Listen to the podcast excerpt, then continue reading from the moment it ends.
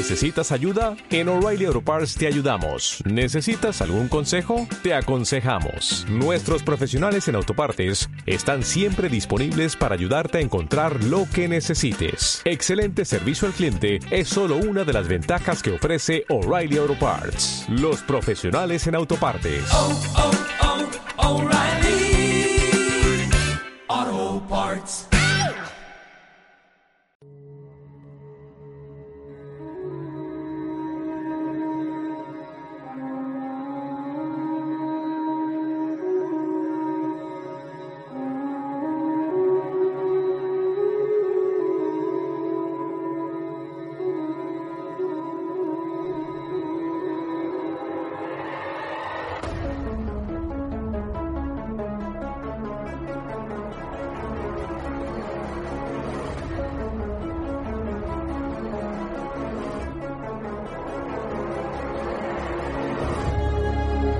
Creemos saberlo todo.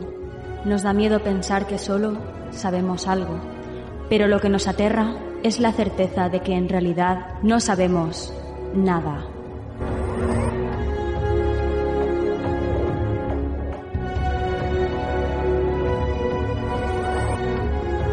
Sígueme por los canales que atraviesan la oscuridad. Remaremos sin descanso. Iluminaremos juntos los caminos de la noche, abriéndonos paso por el canal del misterio.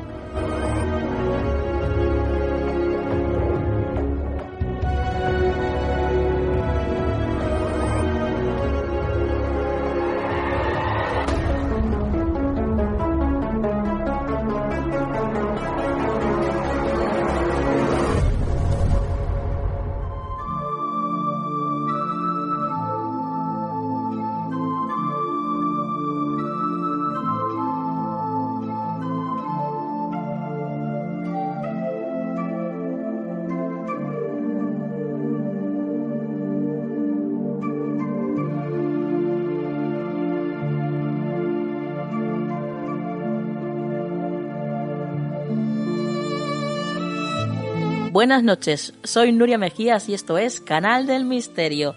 Ya estamos aquí de nuevo una semanita más con todos vosotros, llenos de alegría, de positivismo, de buena energía y con muchísimas ganas de pasar estos 60 minutos, bueno, hoy un poquito más de 60 minutos con todos vosotros. Gracias, gracias por estar ahí. Sois sois un amor. Sois los mejores, la mejor audiencia que se puede tener. Eh, Bueno, de hecho, por eso somos familia, ¿verdad? Ya sabéis, los miércoles es nuestra cita. Los miércoles a las 7 de la tarde aquí en misteriofm.com o también nos puedes escuchar en cualquiera de nuestras plataformas podcast. En Apple Podcast, en Google Podcast, en iTunes, en Spotify, en eBooks, bueno, en un montón de sitios. Así que no hay excusa. Si quieres escuchar Canal del Misterio, puedes hacerlo sin ningún tipo de problema. Dicho esto, vamos a por el sumario del programa. Vamos a comenzar abriendo las páginas del libro titulado El libro negro de las horas. Ya veréis qué novela tan interesante. Os va a dejar llenos de intrigas, ya veréis. Nuestro compañero Guillermo Estivalles también va a estar con nosotros para hablarnos sobre Baba Yaga. Yolanda Robles nos trae un tema, como siempre, también interesantísimo, titulado Los Maestros Ascendidos. Estíbal García también estará con nosotros y ella nos va a hablar en esta ocasión de una piedra maravillosa, el rubí. Y por supuesto, como guinda del pastel, nuestro querido Juan Perdomo vendrá con el consejo de la semana. Así que dicho todo esto, comenzamos.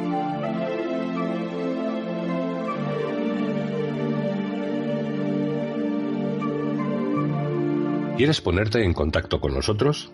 Nuestro email, tu rincón del misterio, arroba gmail.com. Inspector Kraken, Ya no. escuche atentamente. Tenemos a su madre y no se la devolveremos hasta que usted nos entregue el libro negro de las horas de Constanza de Navarra.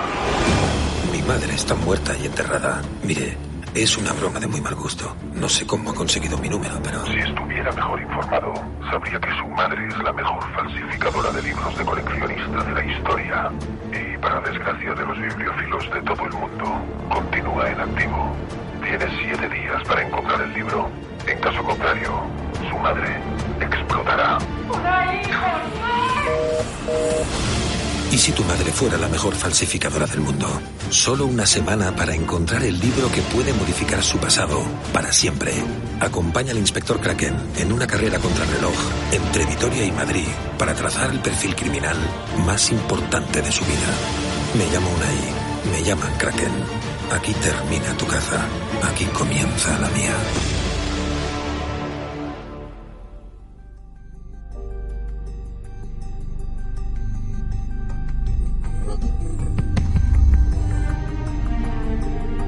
Acabáis de escuchar el book trailer del libro titulado El libro negro de las horas, escrito por Eva García Sainz de Urturi. Eva publicó en 2012 su primera novela, La saga de los longevos, un fenómeno en- de críticas y ventas, y en 2014 la segunda entrega, Los hijos de Adán, junto con Pasaje a Tahití. En 2016 publica El silencio de la ciudad blanca, un thriller apasionante, traducido a más de una veintena de idiomas y que ha copado la lista de los más vendidos en países como Estados Unidos, Francia, Alemania o Italia y que además fue adaptada a la gran pantalla por A3 Media en 2019. A esto le siguió Los ritos del agua, la segunda entrega y Los señores del tiempo, la tercera y además el desenlace de la exitosa trilogía de la Ciudad Blanca. Ha sido galardonada con el libro de ficción del año en 2018 y The Golden Bullet a la mejor novela negra extranjera de 2019. Su novela Aquitania ha sido ganadora del premio Planeta 2020 y por último deciros que toda su obra ha llegado a más de dos millones de lectores. Buenas noches, Eva. Buenas noches, ¿qué tal? Madre mía, esto da un poco de vértigo, ¿no? Bueno, si lo dices así todo junto, igual que Impresionante. Bueno, abrimos eh, tu última novela, El libro negro de las olas, y cuéntanos cuál es la trama de esta novela. Pues mira, eh, es una novela que se puede leer después de haber leído la trilogía de la Ciudad Blanca o se puede leer eh, de manera independiente, es autoconclusiva y no es necesario eh, saber quiénes son los personajes porque se explica bien desde el primer momento. Eh, es una novela que trata, es un thriller que trata de la bibliofilia, del negocio de los libros antiguos y comienza cuando Unai, el protagonista, es un perfilador criminal que recibe una llamada y en la que un secuestrador le dice que, que tiene a su madre y que tiene una semana para buscar un libro negro de, de horas o si no, matar a su madre. Y una le dice, bueno, es, es imposible si soy huérfano desde los seis años, mi madre lleva 40 años muerta. Dice, no, no, para, para desgracia de los bibliófilos, eh, su madre está viva y es la mejor falsificadora de libros del mundo. Así que imagínate, ¿no? Comienza, comienza así una, en una llamada, pues se dinamita todo lo que lo que Unai piensa que ha sido su vida y, y, bueno, tiene una semana para para investigar no solo no solo qué es un libro negro de horas y encontrarlo, que es un, un ejemplar muy esquivo, sino sino también para para investigar en su pasado familiar, ¿no? Si realmente eh, es huérfano, si su madre está muerta, está viva o qué ha pasado, ¿no? Cuéntanos para aquellos que no conozcan todavía al inspector Kraken, cuéntanos un poco cómo es este personaje. Pues Unai López de Ayala es, es eh, perfilador criminal y es a, a quien llama la policía cuando, cuando suceden tres delitos del mismo tipo, por ejemplo, un asesinato, eh, con un periodo de enfriamiento en medio. Cuando suceden más de tres, se llama serial, asesino en serie o, Ajá. o violador en serie, etcétera, etcétera, y, y suele dejar pues lo que, lo que los perfiladores llaman firma, es decir, hay una serie de parámetros comunes que le están diciendo algo a- al perfilador de su personalidad. En base a eso se hace un perfil de de un perfil criminal y, y esto lanza a la policía pues a toda una búsqueda de una serie de personas que entren dentro de, esta de esta horquilla. Eh, yo sé que, bueno, como nos has contado, eh, la novela, eh, bueno, pues es- es- es- habla del mundo de los bibliófilos. Eh, ¿Qué es lo que más te ha sorprendido de este mundo, Eva? Pues es un mundo que transcurre muy paralelo al de, al de las librerías a las que estamos habituados las, las lectoras y los lectores, pero una vez que entras en una librería de viejo, te das cuenta de que, de que no es el mismo mundo pese a que el soporte sea el mismo, el libro, y no es el mismo negocio. Es decir, se parece mucho más al coleccionismo de antigüedades. El libro ya pierde su valor como, como, soporte de una historia. Las historias, lo que cuenta, que sea un Quijote o la historia que cuenta Conde de Montecristo, ya no importa. Lo que importa es el objeto físico en sí, no solo su, su antigüedad, que también, pero lo que tiene el, el valor es la rareza. Es decir, que solo quede un único, un solo ejemplar en el mundo o muy pocos, eh, que tenga alguna errata en una primera edición, por ejemplo, en qué imprenta, la rareza de la imprenta. por ejemplo, las imprentas eh, de Valencia fueron pocas y fueron pocos los libros que salieron. Luego eso hace que los ejemplares sean más codiciados. Es decir, entra en juego una serie de parámetros eh, que tú como lectora ni siquiera valoras cuando ahora mismo te compras un libro actual, un libro contemporáneo y estás valorando la historia, ¿no? Lo que cuenta. En la novela eh, se recorren, bueno, pues un montón de lugares de Madrid, Vitoria, otra vez Madrid. Eh, cuéntanos un poquito sobre esos lugares especiales que recorres y que tienen que ver con la bibliofilia. Pues mira, en, en Madrid obviamente había que irse a, a lo que es el epicentro de, la bibliofilia en España, que está en el barrio de las Letras, está en, pleno centro de, Madrid, al lado del Retiro y de Atocha. Y allí en, el barrio de las Letras están casi todos los locales de los, de los bibliófilos y de los libreros de viejo más ilustres están ahí.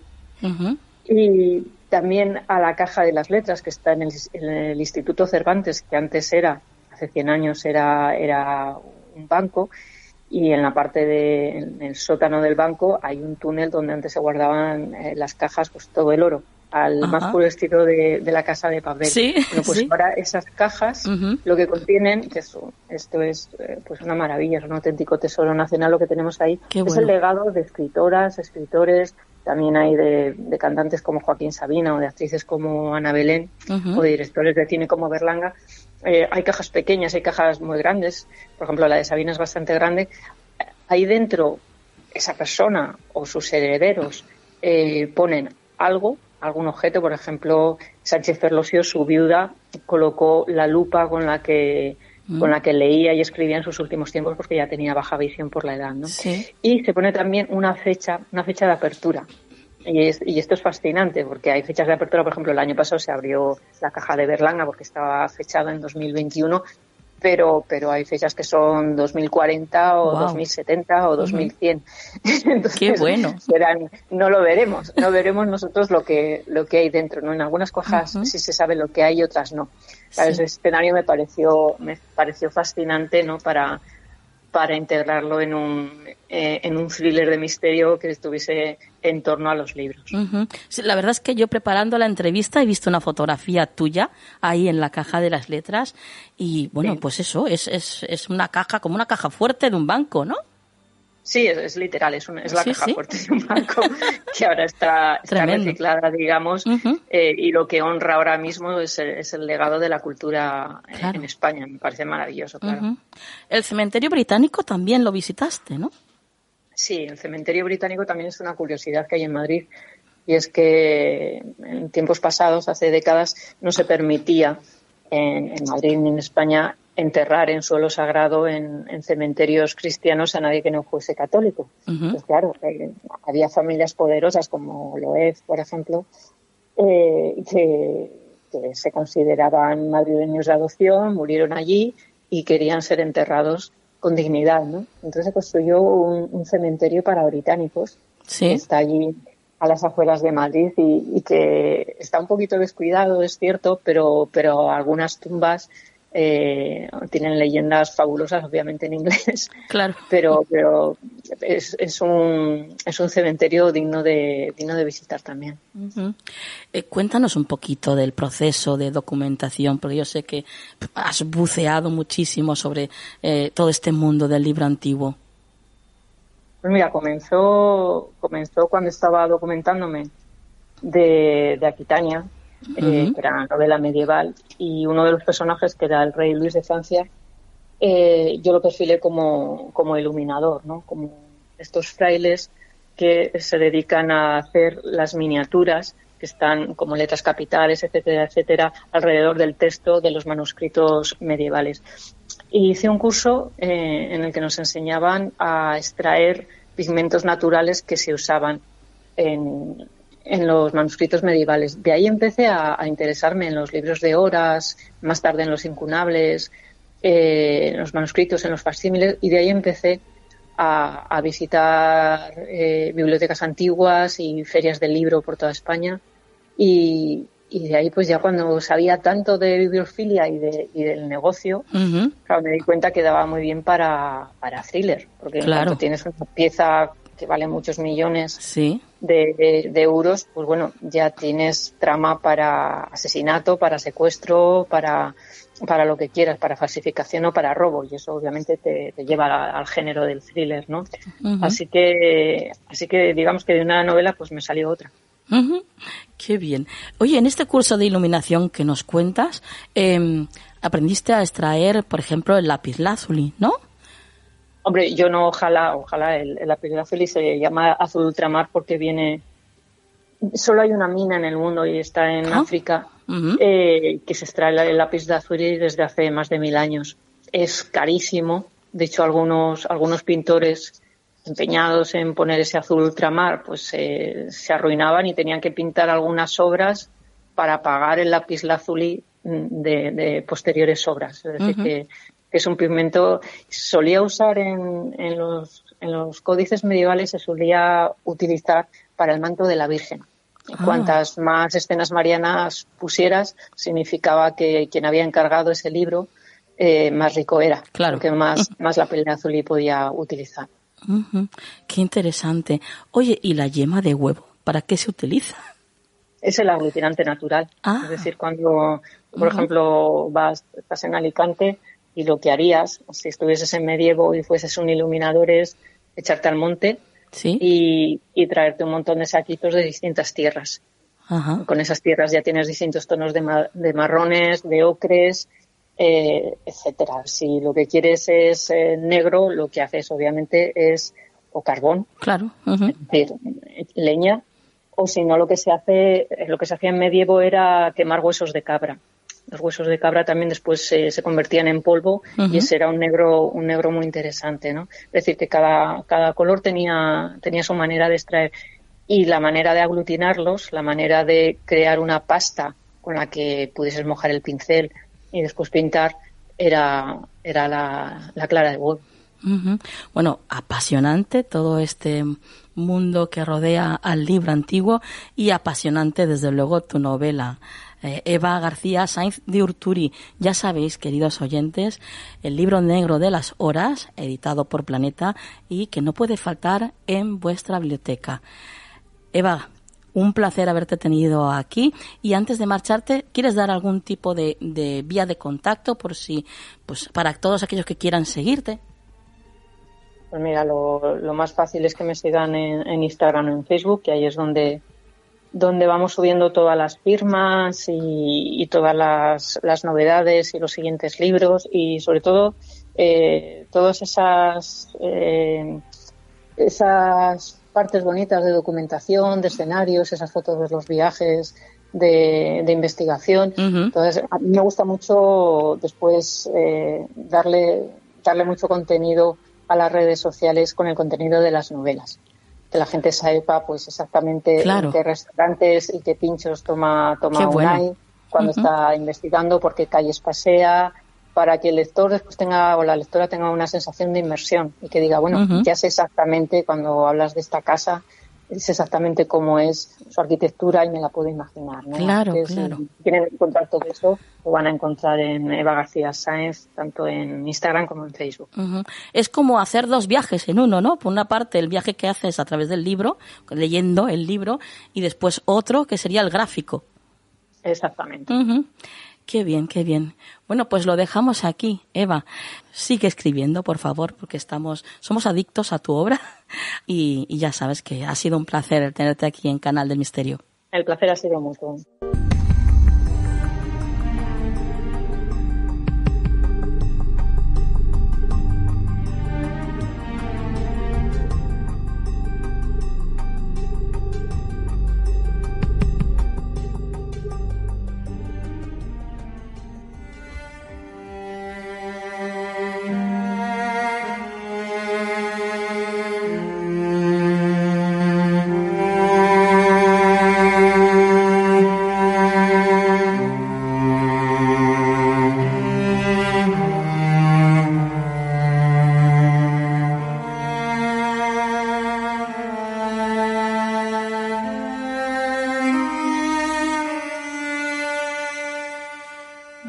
Pues, acompañados de esta música y ya metidos en este ambiente tan misterioso, tan mágico, tan evocador, estamos con Guillermo Estivalles.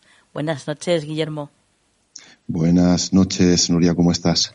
Fenomenal y ahora mucho mejor en tu compañía.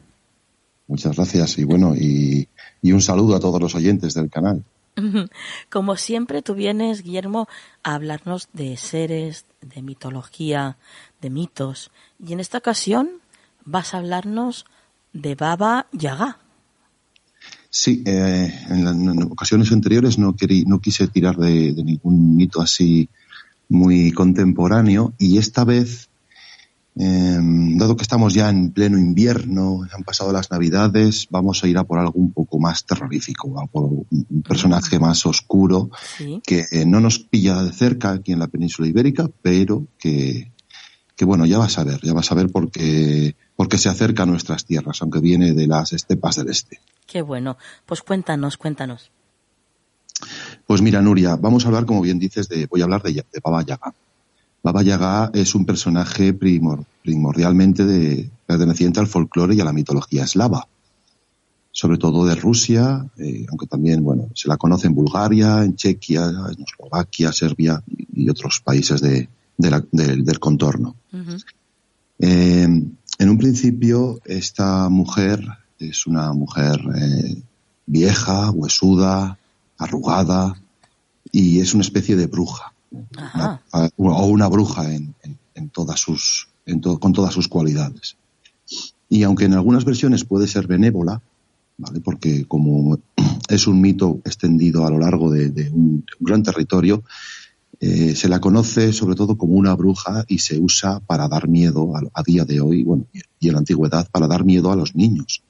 Podríamos decir que es nuestra, la versión, nuestra versión, o sea, es la versión rusa de, de nuestro coco, de nuestro hombre del saco. Ajá. Entonces, bueno, pues eh, tengo algunas cosillas que he averiguado sobre ella y me parecen bastante interesantes porque, porque claro, eh, en un principio yo me leí hace mucho tiempo un libro eh, que se titula Ban- Bani al Forzudo, una colección del barco de vapor que igual, igual algunos de los oyentes conocerán, no sé si tú Sí. conoces, Nuria, El barco de vapor, sí, madre mía. cuando yo era un, un guaje, un chiquitín. Sí, sí.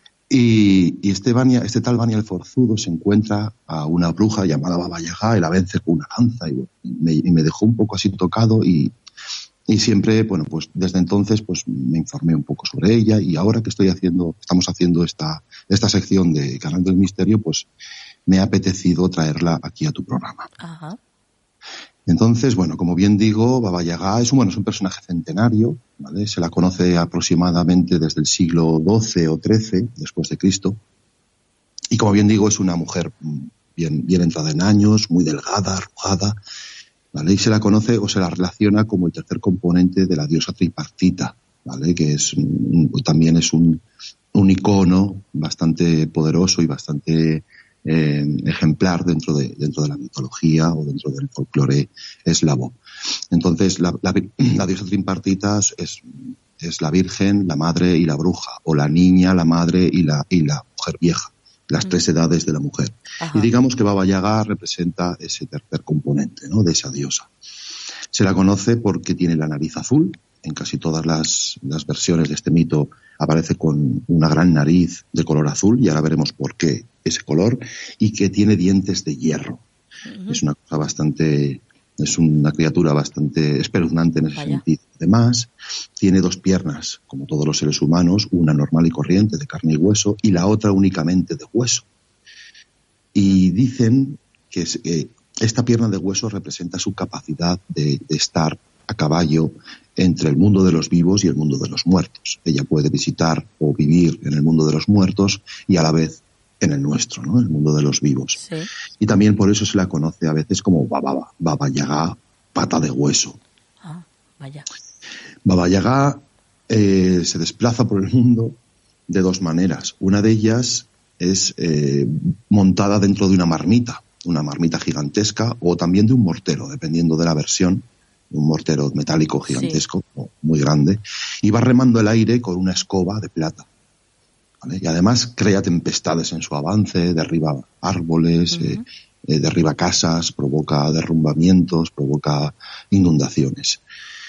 Vive en una choza, en el bosque, y esta, y esta choza tiene la peculiaridad de que puede cambiar de sitio porque se eleva o, o se, o se mantiene, se sostiene sobre unas patas de gallina o unas patas de, de, de ave zancuda. ¿no? Y además eh, se conoce el hechizo o la frase eh, que, que utiliza Baba Yaga para activar esa casa, Sí. que es casita, casita, da la espalda al bosque y gírate hacia mí. Entonces la casa se levanta sobre sus patas, se da la vuelta y abre sus puertas para que ella pueda entrar. Eh, a Baba Yaga se la conoce y se la teme porque come personas. Su gran marmita en- con, la, en- con la que vuela cuando, cuando no está haciendo viajes por el aire y creando tormentas y catástrofes, eh, captura a seres humanos y allí los cuece, los guisa y después se los come y además predominantemente le gustan la carne de los niños. Y por eso, eh, por eso se la utiliza para dar miedo a los niños cuando se portan mal, cuando no quieren estudiar, cuando no quieren comerse la Ujú. cena o, o recoger los juguetes. ¿Vale? Es un personaje bastante, la verdad es que me gusta mucho. eh. Sí, sí. Creo que es muy recurrente para un relato, para una, es más, ha Desde sido luego. utilizada en, en bastantes versiones, tanto cinematográficas como en literatura, como en cómics. Si los oyentes la buscan por la red, encontrarán un montón de referencias. Yo la verdad es que recuerdo haber visto la figura tal y como tú la describes, ¿no? De esa bruja metida en una cacerola o en un en un mortero volando por el, pero no no me acuerdo en, en- y es algo de la niñez. Oh, Exactamente. No claro. recuerdo en qué en qué fue, si fue una película, una serie de dibujos, no recuerdo.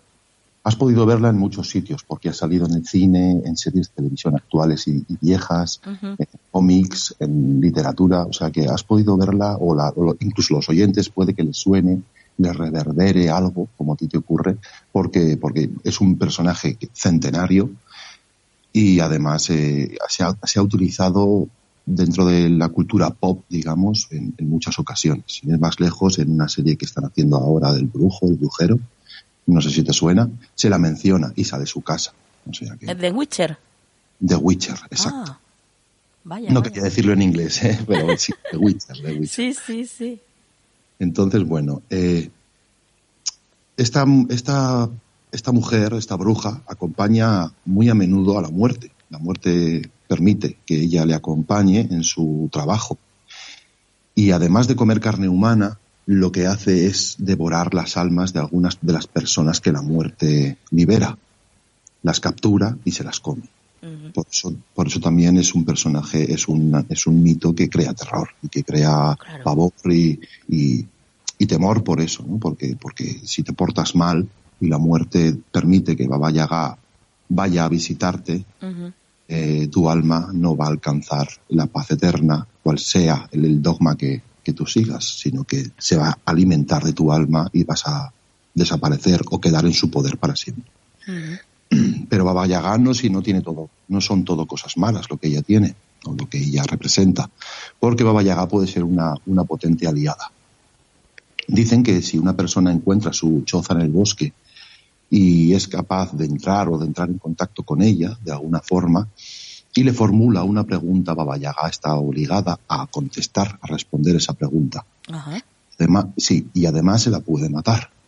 Además de que Bani el Forzudo la, la derrota, que no la mata porque es un libro infantil, pero la derrota con, con una lanza que él posee, se la puede derrotar de esta manera, formulándole preguntas, porque por cada pregunta que se le formula a Baba Yaga, de la cual está obligada a contestar, Sí.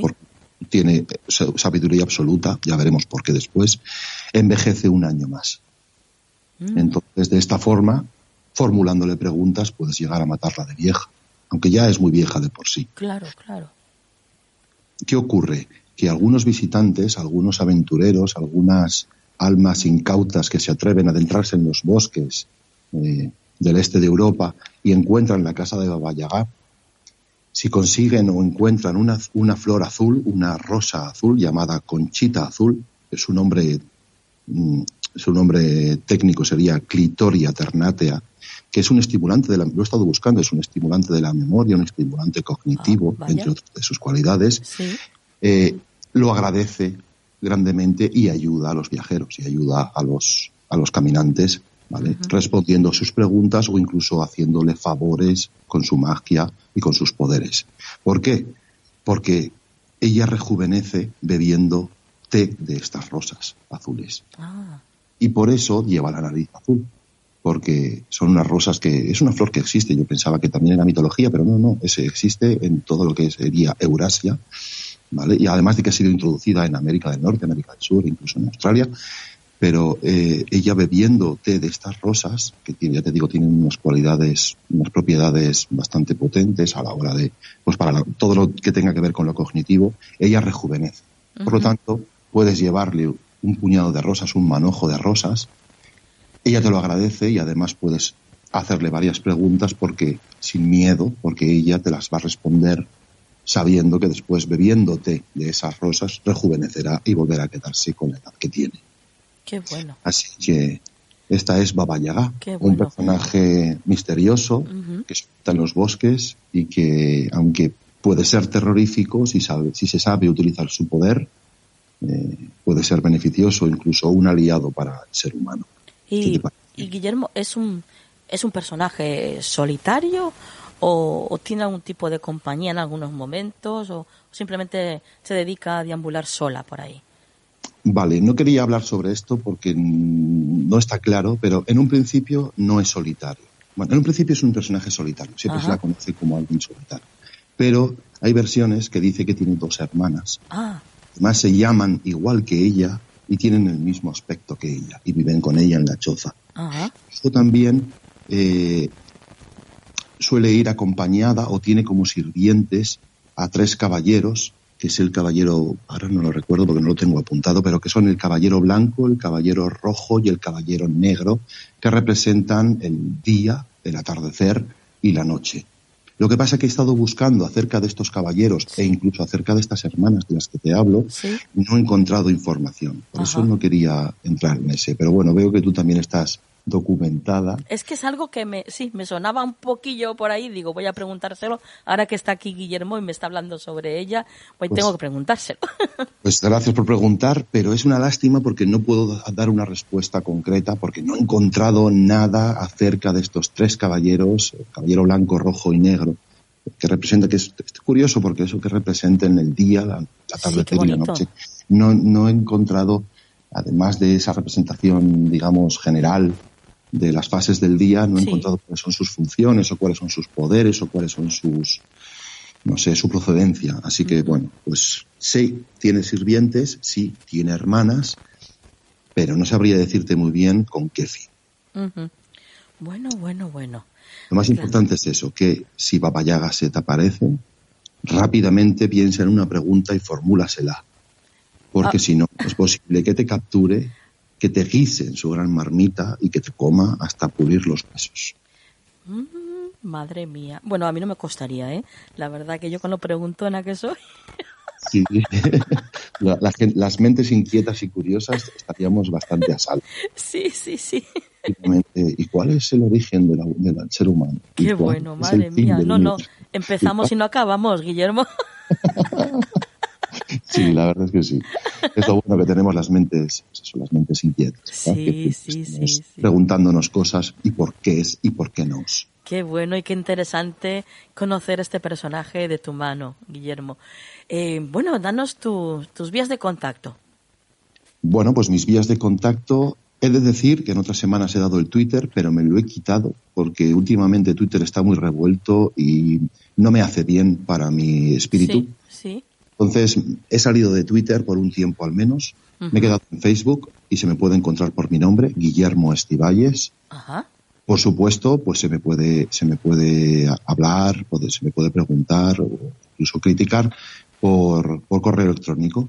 Mi, mi correo electrónico es guillermoestivalles.gmail.com y Perfecto. respondo siempre. Facilísimo, facilísimo. Esto- Estoy a disposición de los oyentes del programa. Ujú. Bueno, pues es una gozada, compañero y amigo, tenerte aquí en el programa. Eh, bueno, pues seguir aprendiendo como siempre, juntos. porque la verdad es que esto eh, pues siempre suma, ¿no? Este conocimiento de estos personajes tan antiguos y que de repente pues tú los rescates de manera tan amable y los traigas aquí al programa, la verdad es que es un verdadero placer. El placer es recíproco. La verdad es que para mí es una maravilla poder participar en este, en este espacio misterioso y, y enriquecedor. Así que gracias, Nuria. Pues compañero, hasta la próxima. Hasta la próxima y un beso y un abrazo a todos los oyentes misteriosos.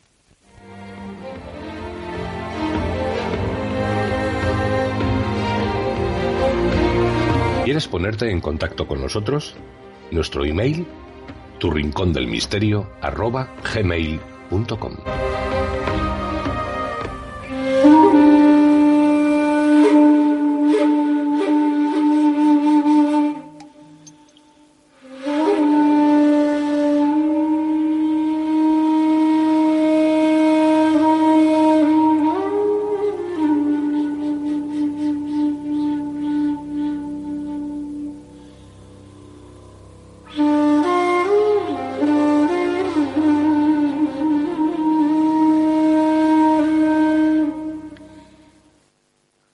Bueno, pues avanzamos en el programa y lo hacemos en la compañía de la maravillosa Yolanda Robles.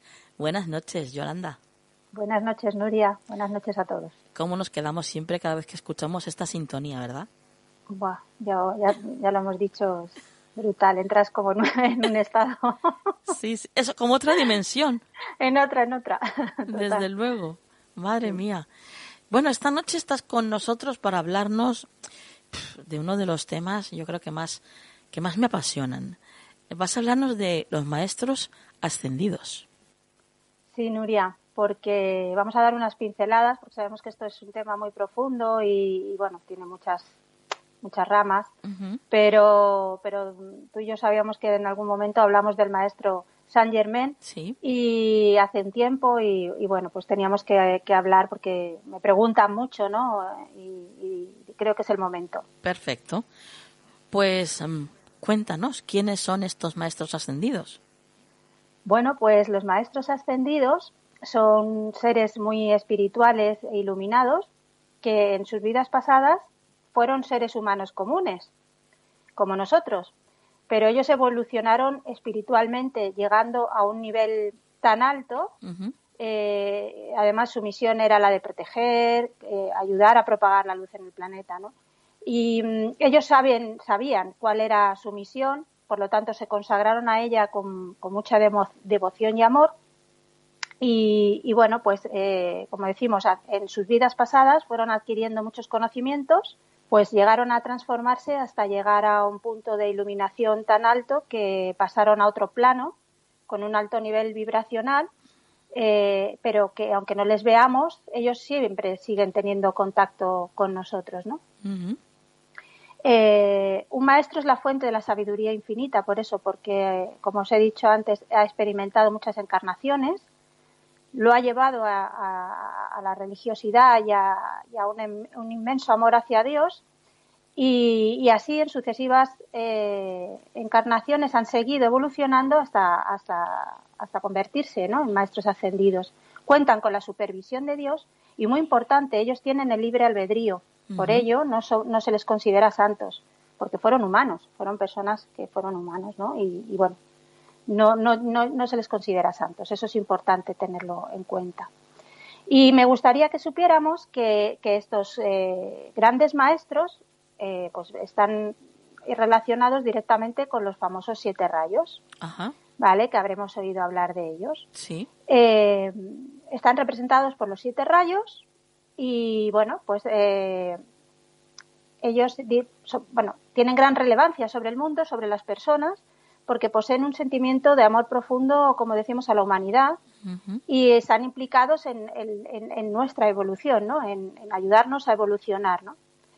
Eh, estos rayos tienen una esencia, mm, en esencia muchísimas virtudes y que normalmente se acompañan siempre con una, con una invocación ¿no? o un Sí. decreto. Sí. Y bueno, vamos a hablar un poquito de estos siete rayos y, y qué maestro ascendido le representa. ¿no? Siempre, normalmente, además, eh, cada rayo va asignado hablamos un poco en pinceladas, como decimos, porque esto tiene mucho para hablar. Sí. Pero también se le considera que cada día de la semana va asignado a uno de los rayos y dentro de esos rayos, eh, pues como decimos, un maestro ascendido y un arcángel también suele ir eh, de la mano.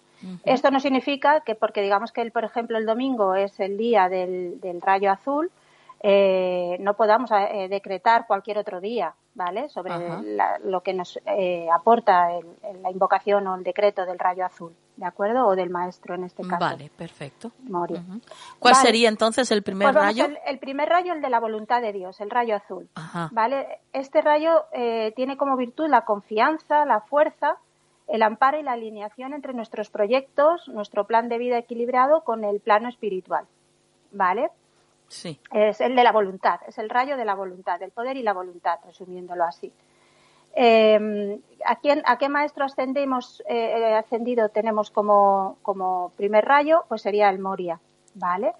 Es un ser muy poderoso que llegó a tener como discípulo a Elohim Hércules y, bueno, se dice que entre sus reencarnaciones pasadas pues fue el rey mago Melchor, también el rey Arturo, en fin, en, todas estas encarnaciones que hemos dicho que, esta persona había ido eh, teniendo, ¿no? Para ir evolucionando. Y el arcángel que acompaña al rayo azul, pues es nuestro queridísimo arcángel Miguel. ¿Vale? Después tenemos, el, eh, y como decimos, normalmente asignado al día domingo. El segundo rayo de iluminación sería el rayo dorado. Vamos al lunes, ¿vale? Día de la semana. Y este segundo rayo simboliza la perla sagrada del conocimiento de Dios, que es el rayo de la, sabiduría, ¿vale? Manifiesta sapiencia, lealtad, paciencia, culto, ¿vale? Y de esta manera es como se demuestra el amor divino que tenemos dentro de nuestro, ¿no? Eh, como eh, guardianes y regentes tenemos al arcángel Jofiel, y bueno, el maestro ascendido sería eh, Maitreya, por ejemplo, o Lanto, ¿vale? Bueno, porque bueno, es el, el, mismo que, como decimos, fue evolucionando. Tercer rayo, el de el rayo rosa, el martes, el rayo del amor. Este rayo tiene como virtud el amor divino e incondicional. Lo invocamos para obtener y desarrollar amor compasivo hacia los demás. Nos da paz, nos otorga el perdón, porque toda su energía proviene del Espíritu Santo. ¿no? Eh, aquí el maestro ascendido que representa el rayo rosa sería Pablo el Veneciano y como guardianes y regentes tenemos al arcángel Samuel y a Caridad. Bien, nos vamos al día miércoles. Eh, tenemos el rayo blanco, que es el cuarto rayo, el de la pureza. Este rayo representa la pureza, la resurrección y la ascensión lo invocamos para atraer a nuestras vidas pues la paz y eliminar sobre todo cualquier energía negativa que nos esté causando bueno, pues eso, alguna dolencia, alguna pena, alguna vale. Eh, como maestro ascendido es Serapis Bey y como guardianes regentes tenemos al arcángel Gabriel y bueno, pues eso, a nuestro queridísimo arcángel de la comunicación. Bien, eh, el día jueves nos vamos a el rayo verde, que es el quinto rayo, que el maestro ascendido que lo representa es Hilarión. Y este rayo representa pues la verdad, la curación, eh, trae a nosotros la abundancia y debe ser invocado cuando tengamos una, algún tipo de, afección física, ya que bueno pues nos devuelve la, salud o, nos ayuda, ¿no? Y como bueno, y hay que visualizar cada uno de los rayos cuando uno decreta debe de visualizar el color que lo representa, lógicamente, ¿no? Que nos llena y nos cubre y nos y, bueno, pues eso, eh, somos esa luz. Eh, no podía ser otro guardián y regente que, el arcángel Rafael, claro, y la maestra ascendida María serían los del, los del rayo verde, ¿vale? Los representantes del rayo verde. Eh, bien, nos vamos al, al, viernes, que sería el sexto rayo, el de la paz, el rayo oro rubí. y este rayo tiene como virtud brindar paz, gracia, sanación, provisión, porque es la luz de la resurrección. eh, invoquémoslo cuando necesitemos prosperidad y, y, lo, y, siempre, como hemos dicho, para que nos otorgue, otorgue bienestar para nosotros y para otras personas. ¿no? Como maestro ascendido no podía ser otro que nuestro queridísimo maestro Jesús. Vale, y como maestra ascendida aquí tendríamos también a Lady Nada o María Magdalena. Y Arcángel Uriel. también. Eh, es un día, a mí personalmente es uno de los rayos que, con los que más me, me siento identificada. ¿no? Ajá. Eh, porque cada uno también tenemos que intentar sentir eh, en que, a ver, todos tenemos todos los rayos, eh, lógicamente, pero es verdad que tendemos a, en, en, en, cada encarnación quizás, a predominar en uno, porque es lo que tenemos que trabajar quizás más, ¿no? Uh -huh. y, y, bueno, pues sería interesante que cada uno de vosotros pues pudierais intentar saber eh, y trabajar más ese rayo que os representa en esta ocasión. Vale, y para terminar con los rayos tendríamos el séptimo, que es el día sábado, que es el rayo violeta, el rayo de la libertad. Este rayo tiene como virtud perdonar, otorga la misericordia y la compasión porque transmuta, ya sabemos que el rayo violeta es el de la transmutación, entonces transmuta todas las energías negativas, liberándonos de todas las cargas y tenemos que invocarlo para que, bueno, siempre que creamos que y lo necesitemos, lógicamente, pero para poder liberar, por ejemplo, los karmas de las vidas pasadas, nos va a dar la llama violeta, nos va a dar mucha paz para que, bueno, para que podamos ascender porque nos va, estaremos llenos de perdón y de amor, ¿no? Y, y aquí el, el, el, maestro que lo representa es San Germain, claro, uh -huh. y la maestra Kuan Yin, también, ¿vale? Y como guardián y regente, pues tendríamos al arcángel Zadkiel y Amatista, tendríamos allí, a los dos. Perfecto. ¿Y qué te parece, Nuria? Pues me parece, me parece muy bien.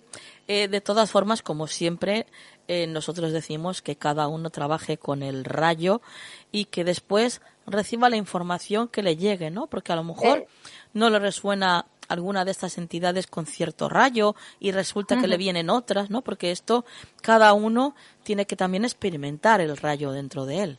Sí, por eso, por uh -huh. eso. Luego, por eso decía que, que, que investigáramos, que, claro. lo, que esto además tiene muchísimas, estos son pequeñas pinceladas, claro. pero que podríamos tirarnos hablando de, de, de, bueno, pues de la metafísica y, y, de los maestros ascendidos, puf, uh -huh. eh, muchísimo y evidentemente ellos están ahí, no porque sea o estemos diciendo que el rayo violeta o el rayo azul o el rayo, no, ellos están ahí, lo que tú dices, ¿no? Para comunicarse en cualquier momento y, exacto, la, la información que necesitemos cada uno recibir. Sí, sí, y, y aparte de, de, eso, lo que te digo, yo soy siempre muy partidaria de que cada uno pues experimente por él eh, hmm. y si pues a lo mejor el rayo pues no sé, el rayo, por ejemplo, por decir el, el primero, sí. el, el que es el domingo, por ejemplo, es el, el primer rayo, la voluntad de Dios es el rayo azul, a lo mejor a otra persona ese rayo azul, pues en, lo, lo representa más en el miércoles en vez del domingo. Ah, sí, por eso. Pues que, que cada no tiene... uno, ¿sabes? Que cada uno, evidentemente,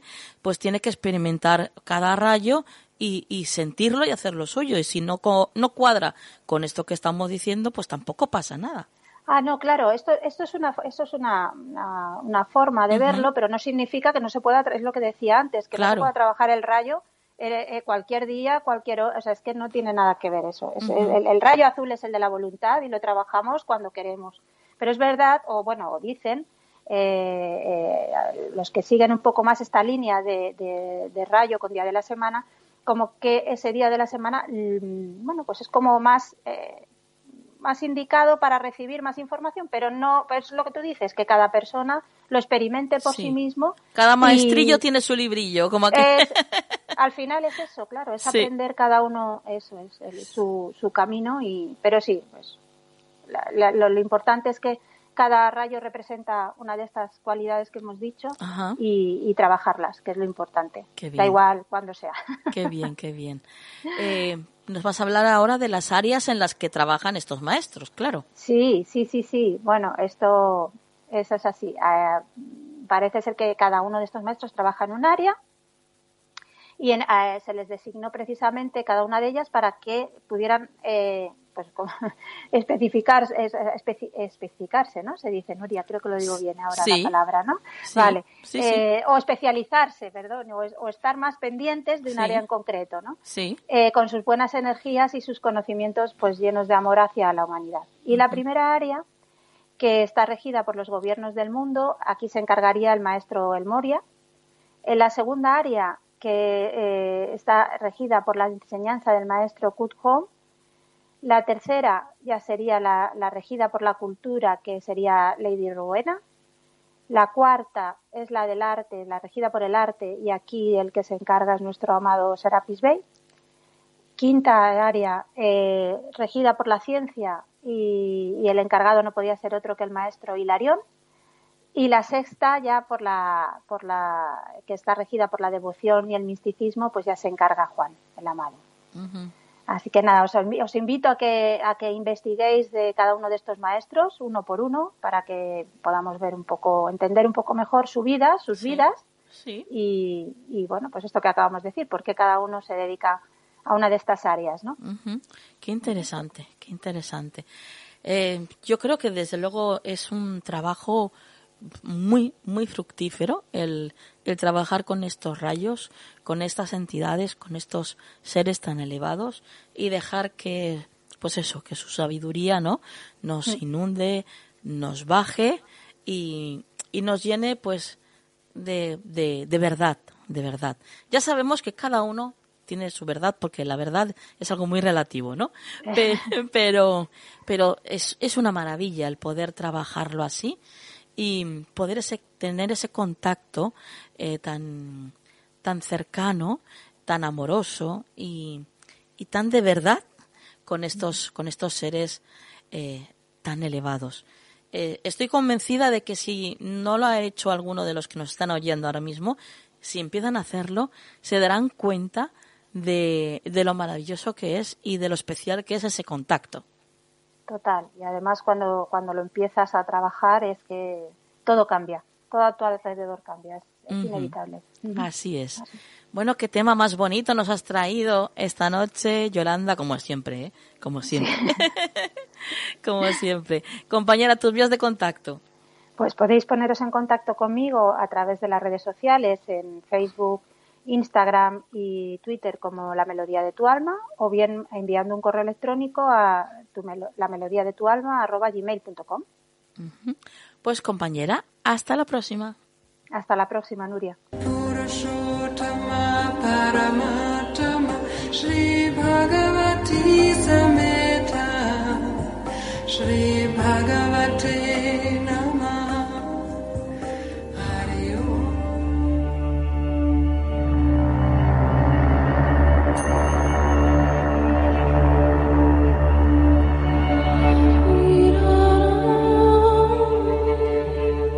La magia de las piedras en Canal del Misterio.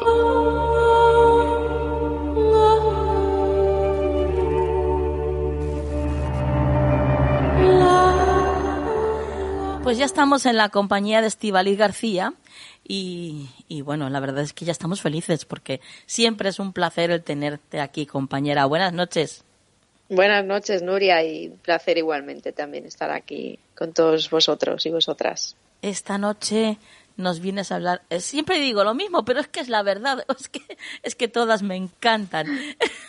pero vienes a hablarnos concretamente esta noche de El Rubí. Sí. Eh, bueno, pues os cuento un poquito. El rubí es como es una variedad color, colorida del corindón.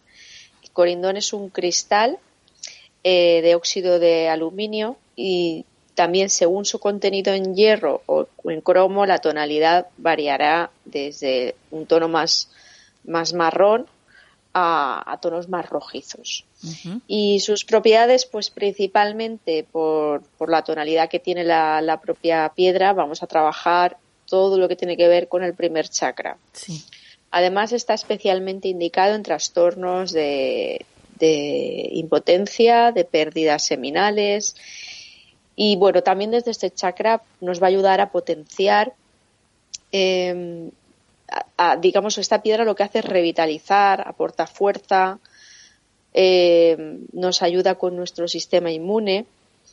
Siempre que haya debilidad o, pérdida de fuerza por alguna enfermedad, esta sensación que queda muchas veces eh, de flojera en las piernas cuando han, ha habido mucho tiempo en cama sí. por algún tipo de, de, problema o de patología, pues el, el rubí como que revitaliza mucho.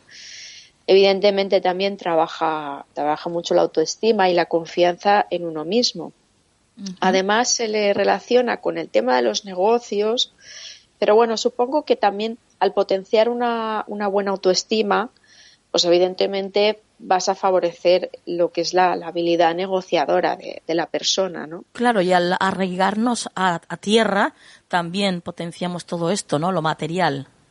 Efectivamente, por eso se, le, se le relaciona mucho con, con todo el tema este de, la, de los negocios y específicamente en este tema se, se cita sobre ello en, en diferentes bibliografías. qué bueno. Entonces, eh, ¿de qué manera sería mejor llevarlo? A ver, pues mira, realmente yo la primera vez que, que, que oí hablar del rubí en, una formación, pues lo primero que se me vino a la, a la cabeza es como el, rubí que conocemos de, el que se usa en joyería. Carísimo, claro. Claro. Entonces yo, cuando me hablaban del rubí, yo decía, madre mía. Eh, pero luego, em, en gemoterapia y en lo que son tiendas especializadas, lo que se utiliza es el rubí en bruto. Es como, como lo que no, lo que ya no se utiliza, porque además en joyería es cierto que se utiliza un rubí con una estructura como estrellada y, y entonces digamos que los, los restos, los, lo que ya no, no utilizan no tiene tanto valor. Y, y además, eh, bueno, pues no tiene nada que ver el, el aspecto. Es un, un, tono rojizo, rosado, así muy intenso y, y, luego la piedra es que, vamos, si, si, la vieras por ahí, te aseguro que no te llamaría la atención. Si la vieras por el suelo, no te llamaría ni, ni, siquiera la atención si no sabes qué, qué es esto. Pero bueno, el tema es una piedra, pues, eh, es más áspera, es pequeñita, porque además por el precio sí que es cierto que a pesar de que el precio es más económico que un rubí, como lo que vemos en joyería, pero no es de las más económicas que hay. Entonces, generalmente eh, son piezas pequeñas y, bueno, pues entonces, ¿qué ocurre? Que mm, respecto a lo que es llevarlas, pues evidentemente si tenemos la suerte de tener una bonita pieza de joyería con rubí, pues es una forma fantástica de, poder llevarla.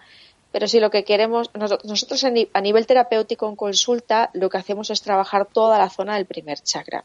Entonces, si alguien me dijera a, nivel terapéutico cómo llevarla, pues le diría, mira, te compras dos rubíes pequeñitos, que vienen a ser aproximadamente del tamaño de, una moneda de, no sé, cinco céntimos, dos, por ahí tampoco son mucho más grandes. Y entonces es llevar uno en cada bolsillo, porque ahí es donde realmente va a trabajar toda la zona del primer chakra y viene fenomenal ahí alineado con, todo esto porque eh, bueno pues vamos a, potenciar todos los beneficios que tiene y esto nos va como a empoderar nos va a hacer sentir fuertes nos va a conectar con la tierra y con, con toda la energía kundalini esto, repito, independientemente de que a una persona pues le puedan regalar un colgante con rubí o unos pendientes de rubí, pues maravilloso también. Sí, claro, claro. claro, claro. Oye, Estivaliz, eh, bueno, tienes consulta, eh, conozco y sé que eres buenísima como terapeuta y mm, ya que estás hablándonos de, esto, de, de, de, la gemoterapia, del rubí en concreto, ¿Recuerdas algún caso, eh, alguna anécdota que hayas tenido en consulta con alguien referente a, esta piedra? A esta piedra en concreto, bueno, pues mira, en concreto con, con, el, con el rubí sí que me ha pasado y me, suele pasar también con piezas pequeñas que a veces para que no se caigan, yo el rubí lo, lo, lo pongo mucho en la zona de las, la parte alta de las, de las ingles y entonces pues a veces a la persona se lo, se lo sujeto pues no sé pues con la, con la ropa interior y, y, es más, más cómodo que no, se, no se caiga, no se mueva si la persona se, se mueve a veces porque las piedras de vez en cuando se van, se van rodando. Y entonces sí que me pasó una vez una clienta que se llevó los rubíes dentro de la ropa interior. Ah, se las llevó a su casa. Se las llevó a su casa directamente. Alguna vez ha pasado con alguna que pones así, en, pues eso, en, si en invierno para que no se enfríen, pues si llevas una camiseta pues no se la quitas y, y entonces si la pones así en una zona muy muy, vamos, que está un poco más escondida, pues Sí. es verdad que si luego no molesta, la persona se va, se va a su casa con, con, con la piedra. Igual que, que, que esto también, a mí me ha pasado a mí personalmente, de ir yo a, a- a hacerme acupuntura y, y te ponen agujas en, en la zona de la cabeza y te, te vas a casa con una aguja puesta y no te enteras. O sea que esto suele pasar a veces, ¿eh? estas cosas de cua- y sobre todo cuando tengo una persona que le echa acupuntura, siempre reviso, oye, las, la- te las he quitado todas, ¿te molesta alguna? Porque porque bueno, las piedras suelen caer, pero bueno, pero a veces sí que pasa esto de que se te despista algo y, y se queda por ahí. Entonces Ajá. sí que me pasó una vez una clienta que se llevó las los rubis a, a su casa. Ujú. Fíjate, yo, yo mm, puedo comentaros que en relación a, a, por ejemplo, soñar con rubíes, eh, siempre está muy relacionado con lo que son las relaciones sentimentales. Y, y depende de lo que te pase con, con ese rubí, pues te está queriendo decir el sueño qué es lo que va a pasar con alguna relación sentimental en tu vida. Por ejemplo, un ejemplo, eh, no sé, te encuentras un rubí en medio de la calle. Bueno, pues eh, probablemente haya una nueva relación sentimental que vaya a, a entrar en tu vida y además que vaya a ser muy buena, porque siempre son presagios muy buenos el, el soñar con rubíes. ¿Qué te parece? Vaya, pues maravilloso. Yo el tema de los sueños lo tengo un poco más eh, men- menos menos al día, pero sí, sí, es muy curioso. Es muy curioso, muy curioso. Eh, me has comentado también que para la energía kundalini eh, sirve Sí, para activarla. sí, sí, sí, Ajá. sí, sí. Para Esto activar eh, todo lo- añadiéndome, o sea, agregando la, la meditación con ella, ¿no? Imagino. Claro, si tenemos la posibilidad de, de hacer este tipo de meditación con los con unos rubíes eh, en esta zona, pues maravilloso. Genial. ¿Y en qué casa, en qué, en qué casa, en qué zona de la casa nos recomiendas tener rubíes, Estivaliz? Yo el rubí lo veo más para llevar encima. Ajá. Lo veo más para, para llevarlo encima y, y poder, digamos, beneficiarse de, de esta este anclaje a la tierra, de esta conexión con el primer chakra. Es, eh, mira, no- yo por ejemplo, cuando tengo que trabajar un primer chakra, que lo que quiero es la intención de limpiar o de, sabes, como de purificar energía que pueda estar estancada y todo esto, Sí. utilizamos piedras de color negro, sobre todo la obsidiana, es una piedra que la utilizamos mucho en el primer chakra para limpiar, limpiar toda esta densidad. Eh, pero si lo que queremos es eh, potenciar y, y, digamos, aportar fuerza y activar toda esta zona, vamos a trabajar con zona, con piedras de, de tonos así rojizos y precisamente el rubí es una piedra que, O sea, que- que a, que a lo mejor Estivaliz ponerla de vez en cuando en, no sé, en el dormitorio, por ejemplo, para potenciar la energía sexual, de vez en cuando, ¿eh? Bueno, pues, pues podríamos intentar a ver, ahí yo no, no, voy, no voy a dar fe de nada, luego ya cada uno, pero desde luego en el dormitorio siempre es bueno tener, hombre, a ver, si lo tienes un ratito, luego quítalo, pues Claro. igual ni duermes tampoco. Claro, por eso. De Pero vez en sí cuando. que- sí que yo en toda, en toda la casa siempre suelo tener piedras. Ajá. Entonces siempre en el dormitorio pues intento tener las que me van a, a, calma- a calmar o a relajar o a sedar un poco más la mente y luego ya en el resto de la casa pues las que voy viendo. Pero especialmente el rubí es una, es una piedra para llevar encima. Y mm, cómo la limpiamos, cómo la recargamos, cuéntanos. Bueno, pues es una piedra bastante dura, entonces eh, eh, prácticamente lo- los cuidados como, como la, mayoría de piedras, pues agua fresquita, un poquitín de jabón si, si está muy sucio, un jabón neutro, lo podemos poner al sol, a la luna, eh, si queremos, un poco más. Es cierto que si, por ejemplo, tenemos la posibilidad de tener un jardín donde tenemos ahí tierra y lo podemos poner al sol en una zona donde además está tocando la tierra, pues bueno, ya es maravilloso porque si lo- tiene que ver todo lo que es el anclaje a la tierra, pues ahí estará estará fenomenal. Si, si hay posibilidad. Si no, pues tampoco, tampoco ocurre nada. Fenomenal, fenomenal. Bueno, bueno, bueno. Me encanta, me encanta todo esto que nos descubres de cada piedra que nos traes, Estivaliz. Y bueno, lo tenemos que dejar aquí ya. No sin antes, desde luego, recordarles a todos los que nos están oyendo ahora mismo que, eh, bueno, eres terapeuta, tienes consulta y consulta online también, Estivaliz. También, sí, nos adaptamos a todo al final. vale, eh, cuéntanos, ¿qué es lo que tiene que hacer la gente para ponerse en contacto contigo si, si quisieran una consulta contigo? Bueno, me podéis escribir al correo terapiasdebolsillo.gmail.com y ahí os doy toda la información que necesitéis. Fenomenal. Pues compañera, hasta la próxima. Adiós.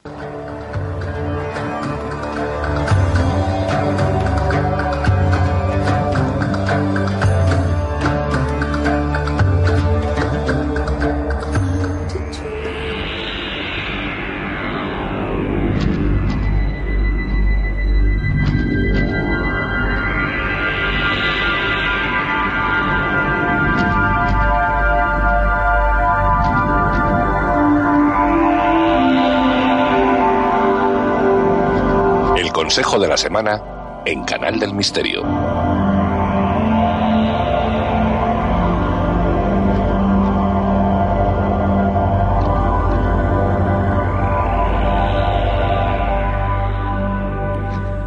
Bueno, pues nos queda ya poquito tiempo para terminar el programa de esta noche, pero desde luego no podíamos dejar eh, eh, el programa sin estar y pasarnos por este rinconcito, que es el rinconcito del Consejo de la Semana y de Juan Perdomo. Buenas noches, Juan. Muy buenas noches, Nuria. Muy bien hallado, con muchas ganas de dar ese consejo para la semana próxima. Y bueno, si me permites, me gustaría utilizar hoy el oráculo de la sabiduría, que es un oráculo muy chulo que hace tiempo que nos sacamos por aquí. Y no sé por qué intuyo que, que el mensaje que nos tiene que dar es el, el adecuado. Pues fíjate que a mí también me da ese pálpito, ¿eh? Me parece Me da- que va a haber ahí alguna sorpresilla. Perfecto. Sí, sí, sí. Bueno, pues eh, vamos a ver qué es lo que nos dice ese maravilloso oráculo de Juan Perdomo para la semana que viene.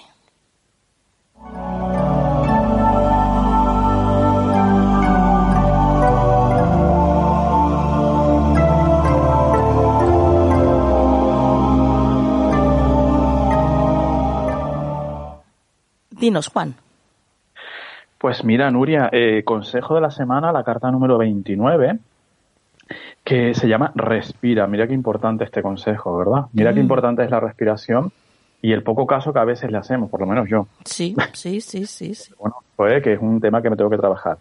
Vale, esta carta nos habla justamente, Nuria, de la paciencia, la tranquilidad, el saber esperar, el saber ir despacio en un momento dado, el practicar la meditación, esa confianza, esa tranquilidad. Ese dicho que dice, vísteme despacio que tengo prisa, pues no, es como eh, lo que nos pide esta carta y lo que nos aconseja para esta semana próxima, Nuria, es reducir un poco la marcha, aflojar un poco el ritmo, plantearnos eh, literalmente el respirar, el trabajar más sobre la respiración consciente, Nuria, y, y la respiración también en cuanto a, entendida como en cuanto a la conexión con la vida, es decir, salir al exterior, airearnos, intentar buscar el entorno más natural posible, no tener prisa tampoco en cuanto a los procesos o los resultados, tanto a nivel de nuestras relaciones personales, a nivel de nuestro trabajo. No significa mm, caer en la pasividad o no significa caer en la, en la flojera, ¿no? Por así decirlo. Sí, sí. Y eso, y eso me lo digo mucho a mí porque yo soy de naturaleza muy vaga, y esto es así. Entonces, ojito, atención, que no significa que, o sea, significa que, que seamos, eh, Nuria, capaces de trabajar la tranquilidad, la paciencia y la espera para que las cosas que hemos trabajado den fruto, no, no querer adelantarnos, ¿no? También es eh, un consejo que nos habla como de, de abrigarnos, de nutrirnos a nosotros mismos, de trabajar esa respiración, Nuria, literal y figuradamente hablando, desde, desde, la, desde la óptica de voy a trabajar para mi mayor bienestar posible. Porque a veces vamos, es normal, vivimos una vida quien más, quien menos, ¿no? vivimos una vida muy ajetreada, con muchas responsabilidades, con muchas exigencias. Si a esa exigencia que ya la vida me impone un poco, yo le añado sobre exigencia, auto sobre exigencia, por así llamarlo, pues ya la liamos, ¿no? Entonces, eh, digo que, por eso digo lo de abrigarnos, nutrirnos, cuidarnos, en el sentido de no pedirnos más de lo que debemos, no forzar la marcha, ¿vale? Entonces, básicamente el consejo de la semana es súper interesante para mí, porque nos lleva como al concepto de no corras tanto que no hay prisa, de verdad, que a veces parecemos el burrito con la detrás de la zanahoria, esa imagen que todos hemos visto en, en alguna ocasión. Sí, sí. Y olvida vivir, Nuria. Se nos olvida respirar y vivir. Entonces, claro, acometer nuestras responsabilidades, trabajar, cuidarnos, todo eso. Y a renovar aires también, ¿no? Exacto, sí, pues sí, sí, muy, muy, muy bien traído, Nuria. Renovar aires, o sea, incluso renovar aires puede ser que airees tu casa, literal. Claro, claro. Que abras ventanas y también en un sentido de, de, de retirar cosas que ya no te sirven. Eh, ahora que estamos en, a punto de entrar en la primavera, pues un poco ese momento limpieza de primavera, nueva estación, nuevas emociones y nuevos aires, como tú bien dices. Y llevando el aire, el elemento aire, a lo que es como símbolo. Todo lo que tiene que ver con la mente, con el pensamiento, incluso también nos podría hablar de eso, ¿no? De renovar pensamientos, ideas que tenemos ahí de alguna forma muy, muy enclaustrados, ¿no? Muy arraigados y que hay que, que romper también. Sí, pensamientos o creencias que ya no nos sirven y que me, me encanta ese enfoque que le das, Nuria. Me, me- me has traído mucho a la memoria nuestra compañera Mercedes, que, que nos hablaría mucho de eso, ¿no? Del simbolismo del aire y de cómo en un momento dado, Mercedes Rodríguez, cómo en un momento dado mm, ese aire tiene que renovarse a nivel mental. Me encanta ese, ese enfoque que le das. Y es cierto, podemos aprovechar también esta semana para revisar un poco durante esos paseos que podemos dar, por ejemplo, eh, o esa meditación o esa relajación que podemos hacer, meditar un poco o plantearnos un poco qué creencias realmente ya no me están sirviendo, Claro. qué planteamientos ah, de cualquier tipo, ¿no? Filosóficos, Sí. emocionales, personales, Ujú. ya tengo que dejar atrás para enfocar y enfilar una etapa nueva. Claro que sí, es que es muy importante hacer esa limpieza, esa higiene mental, muy importante, Nuria. Me encanta ese enfoque que le da. Bueno, bueno, bueno, pues como siempre, la verdad es que mm, eh, las cartitas, ¿cómo hablan, no? El oráculo de la sabiduría, madre mía. Y, y- y a nosotros que nos gusta hablar, además, Eso claro, sí. tenemos tiempo, tenemos el tiempo limitado, pero si te das cuenta es que cuanto más indagas en el mensaje que te dan o más Sí. profundizas, ya después también esto se lo dejamos aquí a los amigos y amigas oyentes para que ellos lo, lo diseccionen un poquito también. Claro. Pero sí, sí, el mensaje que dan es es bestial. O sea, que hemos hecho muy bien hoy en elegir hoy el oráculo de la sabiduría. Qué bien, qué bien. Bueno, compañero, tus vías de contacto. Claro que sí. farotarot.gmail.com eh, 691-402-203, el teléfono de aquí del Menda. y, en, y en Instagram, Twitter, YouTube, Juan Perdomo. Pues compañero, hasta la próxima semana. Hasta la próxima semana, Nuria, y a respirar mucho todos. ¿Quieres ponerte en contacto con nosotros? Nuestro email, tu rincón del misterio, arroba gmail.com.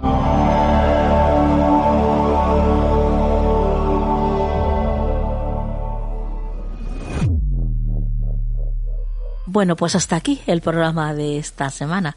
Espero que lo hayáis pasado bien, que hayáis aprendido mucho con nosotros y que estéis deseando, como nosotros, desde luego, el que ya llegue la semana que viene y estemos de nuevo juntos, compartiendo todo esto que tanto nos gusta. Pero antes de irme, como siempre, vamos a por la frase de la semana.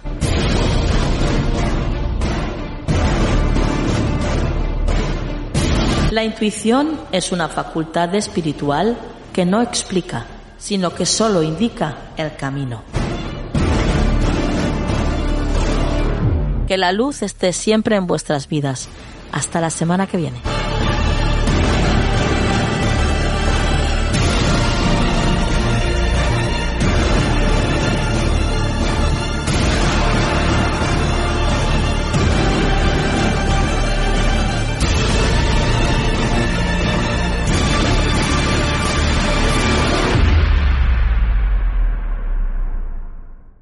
En Sherwin Williams somos tu compa, tu pana, tu socio, pero sobre todo somos tu aliado, con más de 6.000 representantes para atenderte en tu idioma y beneficios para contratistas que encontrarás en aliadopro.com. En Sherwin Williams somos el aliado del PRO.